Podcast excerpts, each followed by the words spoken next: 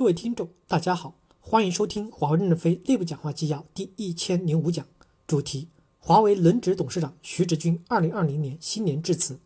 求生存、谋发展、砥砺奋进接上文。提能力，全员提升专业化能力，补齐关键能力要素。环境在变，技术在变，产业形势也在变。尽管我们有高昂的斗志、坚强的意志，但我们的能力跟客户的期望比，跟业务发展的阶段比，跟生存环境的挑战比。跟我们的追求比，还有着巨大的差距。全体员工都要努力提升所当岗位需要的专业能力。一线主管要提升领导力、洞察力和综合管理能力；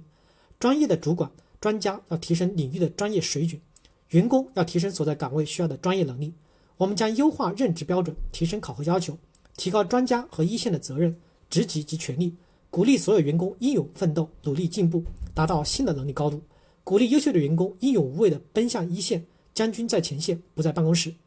面向未来，供应链要坚决拥抱全球化。全球化包括美国公司用全球产业链的产品来构建我们的竞争力。我们不仅要打造全球领先的产品，还要向下扎到根，构建持续的供应。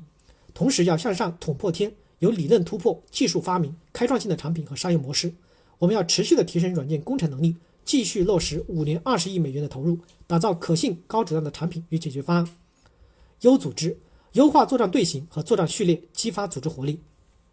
组织的变革主要目的是为了增强作战能力，避免官僚主义。要把一切不适应提升主战的竞争力、不适应改变战略支持支援服务的机构合并裁减，人员转行，就要到以生存为中心的主航道上来。ICT 的组织变革的目标是支持云与计算产业的商业成功，聚焦在产业维度的专业性和效率，聚焦产业竞争力的提升，要有节奏的推动合同在代表处的审结。实现代表处自主经营、自主决策，要激发专家类的队伍，真正赋予专家决策权，加强研发队伍的合理流动，促进新陈代谢，强化本地人才队伍建设，充分发挥本地人才的价值，让本地人才成为公司在当地业务发展中的中流砥柱，成为真正实现本地运营的铁打的营盘，促进专业类队伍稳定，夯实公司业务运营的基座。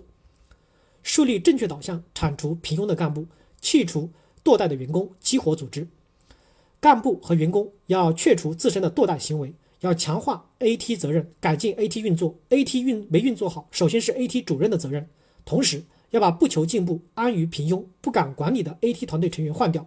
各级 AT 要真正建立成干部导向、干部选拔、激励导向及队伍激励和传承价值观的团队。高级干部不能自己设计人生，要时刻听从公司的号召。各级干部要以公司大局为重，上火线、下战壕。到业务最需要的地方，到艰苦区域作战，要实现常态化的能上能下，大胆在火线中选拔，在战壕中提拔，要让优秀的人员直接穿越火上上来，要把真正帮助客户成功、历史上栽树并持续贡献的，在关键岗位上做出贡献的人提拔上来，同时加快对平庸干部的淘汰，坚决把不思进取、靠混关系、做报告、坐上管理岗位、历史上挖过坑的干部换下来，要主动规划队伍的梯度化的建设，干部队伍要保持百分之十的淘汰率。要打造一支作风过硬、能打胜仗的干部和员工队伍，组织充满活力，队伍充满战斗激情，并具有高水准的专业能力。控风险，确保供应安全和业务的连续性，加强网络安全与隐私保护，遵守所有适用的法律法规。要提升公司的供应多元化的能力，保障供应安全。业务连续性的风险关系到公司的生死存亡，我们要与时间赛跑，不能抱有任何的幻想。每个地区部代表处设置业务连续性的管理角色，责任落实，要基于底线思维做好风险应对预案，弹性配置资源，敏捷应对不确定性风险，遵守所有适用的法律法规，是公司管理层一直秉持的合规基调，也是华为全球化合规运营的基石。我们要进一步的加强网络安全与隐私保护，确保对当地的法律法规的遵从。困难从来都是更大胜利的前奏，挑战更是坚强队伍的磨刀石。美国政府对华为的遏制是战略性的、长期的，对华为来讲却是一次很好的自我激发、强身健体的机会，使我们更团结、更有战斗力，能够更好的应对未来的挑战。狭路相逢勇者胜，只要华为全体员工团结一致，在全球客户、伙伴和消费者的支持下，扎扎实实的为客户、为社会创造价值，任何艰难困苦都阻挡不了我们前进的步伐。